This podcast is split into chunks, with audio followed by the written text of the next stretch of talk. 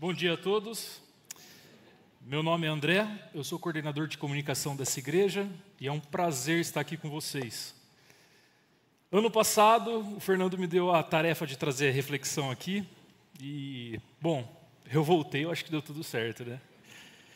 Brincadeiras à parte, é um prazer para mim estar aqui com vocês, celebrando a ceia do Senhor.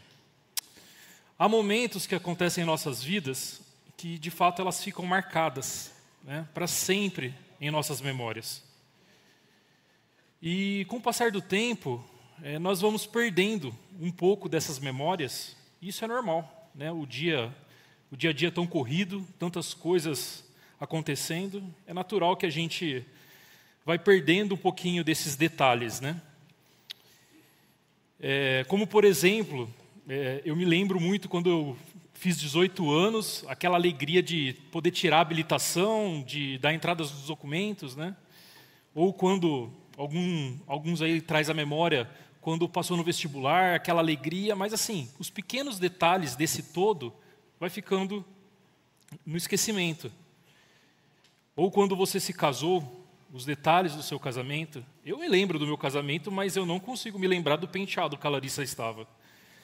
Pequenos detalhes a gente acaba esquecendo, né? Ou quando um filho nasce, aquela carinha toda amassada, por mais que eu olhe as fotos, daqui a pouco eu esqueço daquele detalhe, daquele rostinho amassado, eu não guardo todos esses detalhes, né?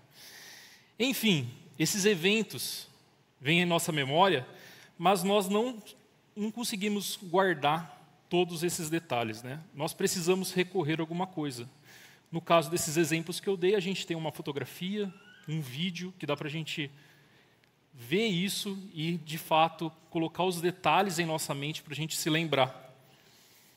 Mas tem algo que nós precisamos recordar constantemente, né? pois nós esquecemos, muitas vezes, quem nós éramos, para onde nós iríamos, que o peso do pecado já foi pago e que nós estamos de passagem por aqui.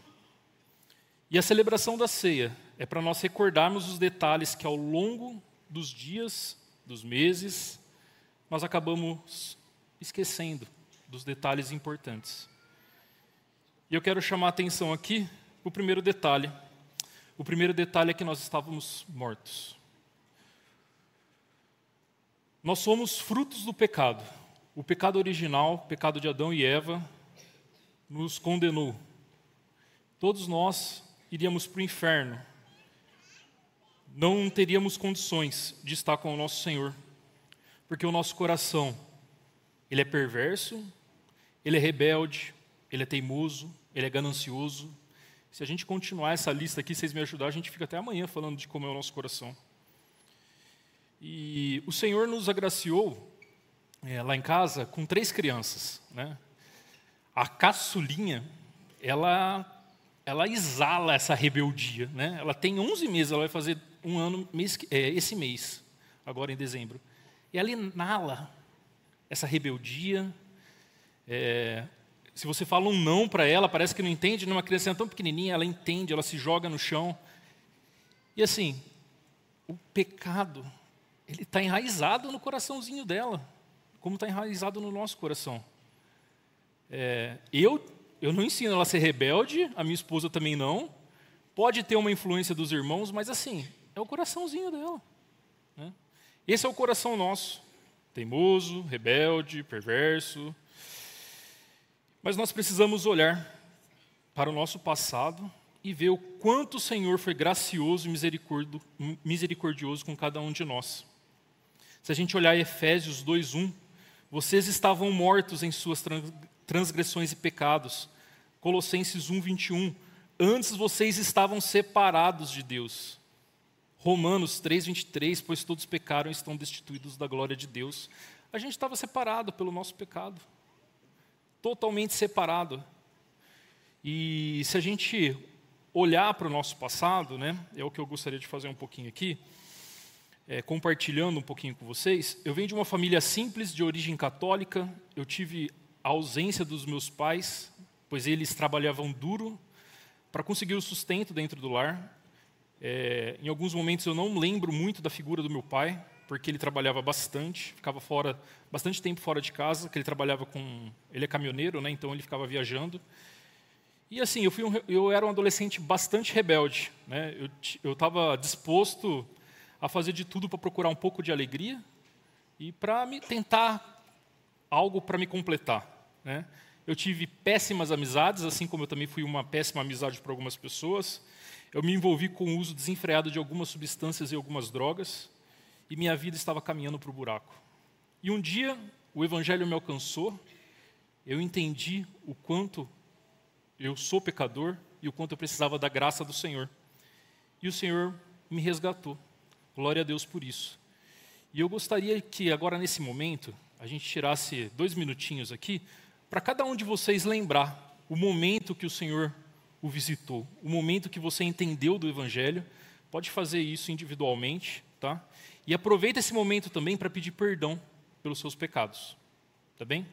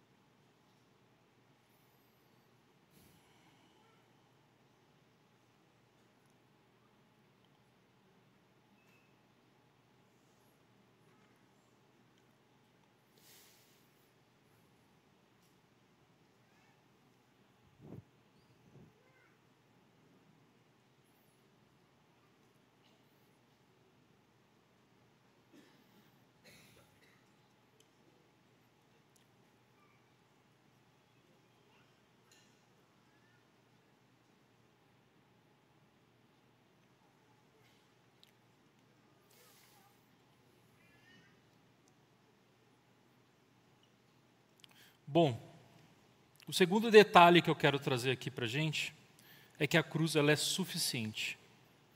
Né? Muitas vezes acontece que nós esquecemos que a cruz é totalmente suficiente para perdoar todos os pecados. Né? O Senhor Jesus morreu na cruz para pagar todos os pecados e a gente já não e a gente não precisa carregar nenhum tipo de peso, porque o próprio Senhor carregou isso na, na cruz. 1 Pedro 3,18 diz: pois, o Senhor, pois também Cristo sofreu pelos pecados uma vez por todas. Todos os pecados foram pagos na cruz de uma só vez, por uma só pessoa, o único que poderia morrer. Então não devemos carregar o peso do pecado em nossas vidas. Ele foi entregue à morte por nossos pecados e ressuscitado para nossa justificação, Romanos 4, 25. Nós precisamos lembrar que o Senhor morreu ressuscitou e venceu o pecado. E não há mais condenação para nós. Não há mais condenação para aquele que crê em Cristo Jesus, entendeu do sacrifício dele, porque a cruz, ela é totalmente suficiente. O próprio Senhor, ele é suficiente para nós. 1 Pedro 2, 21. Para isso vocês foram chamados, pois também Cristo sofreu no lugar de vocês, deixando deixando-lhes exemplo para que sigam os seus passos. Aquela cruz, ela deveria ser minha, e ela deveria ser de vocês também, para pagar o peso do nosso pecado, né? Mas mesmo que ela fosse minha e sua, não teria valor nenhum, porque precisava ser um sangue inocente, precisava ser o sangue do, do Cordeiro, o sangue de Jesus naquela cruz. 1 Pedro 2,24: Ele mesmo levou em seu corpo os nossos pecados sobre o madeiro, a fim de que morrêssemos para, para os pecados e vivêssemos para a justiça. Por suas feridas vocês foram curados. 1 Pedro 2,24. Eu acho interessante porque no texto que a gente leu no ponto anterior, é, fala que a gente estava destituído e separado. E agora ele fala o quê? Que nós somos feitos filhos. Né? Então, aquele abismo que existia, ele já não existe mais. Né?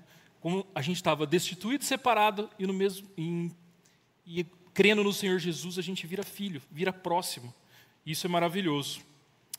E o terceiro detalhe é que nós não somos daqui. Muitas vezes eu me pego pensando nas coisas terrenas, dando um valor significativo para as coisas daqui, e quantas vezes nós ficamos agarrados às coisas desse mundo e perdemos totalmente a perspectiva do reino, perdemos a perspectiva da eternidade. Enfim, diversos assuntos, né, relacionados ao trabalho, política, enfim, tantas coisas que acontecem nesse mundo que às vezes a gente dá um valor muito significativo para isso e perde a perspectiva da vida eterna. Nós que cremos no sacrifício do Senhor Jesus iremos desfrutar da Sua presença na, na eternidade, e isso é maravilhoso. João 3,16, um texto bem conhecido para nós, porque Deus amou o mundo que deu o seu Filho unigênito, para que todo, para que todo o que nele crer não pereça, mas tenha vida eterna. É uma garantia que o Senhor nos dá, que nós teremos vida eterna quando confiarmos nele. Nós não sabemos a hora que o Senhor vai nos chamar, nós não sabemos quando o Senhor vai voltar, mas nós sabemos que estaremos com o Senhor por toda a eternidade. E isso é maravilhoso. Tem um texto, eu acabei não colocando na projeção, que eu acabei colocando depois, é Romanos 8, 38 e 39, que diz: Pois eu estou convencido de que nem morte nem vida, nem anjos, nem demônios, nem o presente, nem o futuro, nem qualquer poderes, nem altura, nem a profundidade, nem qualquer outra coisa na criação será capaz de nos separar do amor de Deus que está em Cristo Jesus, o nosso Senhor. Gente, que privilégio que nós temos. O Senhor nos escolheu, o Senhor nos amou, o Senhor nos perdoou, para que nós tenhamos vida eterna com Ele. Por mais difícil de dizer isso, eu não vejo a hora de estar com o Senhor. Eu não vejo a hora de não ter mais que lutar com o pecado. É claro, eu não quero estar longe da minha família, dos meus amigos, mas eu não vejo a hora. Se a gente olhar para o mundo tão perverso, tão podre, e olhar para a minha vida tão podre, eu não quero mais lutar com o pecado. Eu quero estar com o Senhor. Bom, meus queridos, agora é o momento da gente celebrar a ceia. Celebrar o momento que o Senhor deixou para nós fazermos como memorial, tá? Esse momento é para aqueles que de fato aceitaram o Senhor Jesus, reconheceram os seus pecados, se entregaram para o Senhor esse é o momento de nós ceiarmos juntos. Né? Se você não pegou o seu cálice, lá nas laterais tem. Eu acho que todo mundo conseguiu pegar, vai entrando, vai pegando. Tá bom? E a gente vai tomar todo mundo junto. Na noite em que foi traído, Jesus tomou o pão, dando graças, partiu e disse: Isso é o meu corpo, que é dado em favor de vocês. Façam isso em memória de mim. Vamos todo mundo junto comer o pão.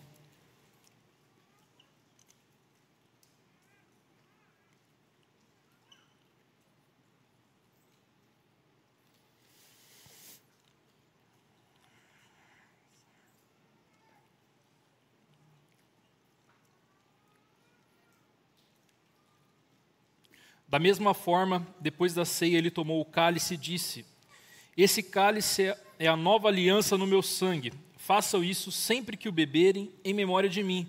Porque sempre que comerem deste pão e beberem deste cálice, vocês anunciam a morte do Senhor até que ele venha. Vamos todo mundo, juntos, tomar o cálice.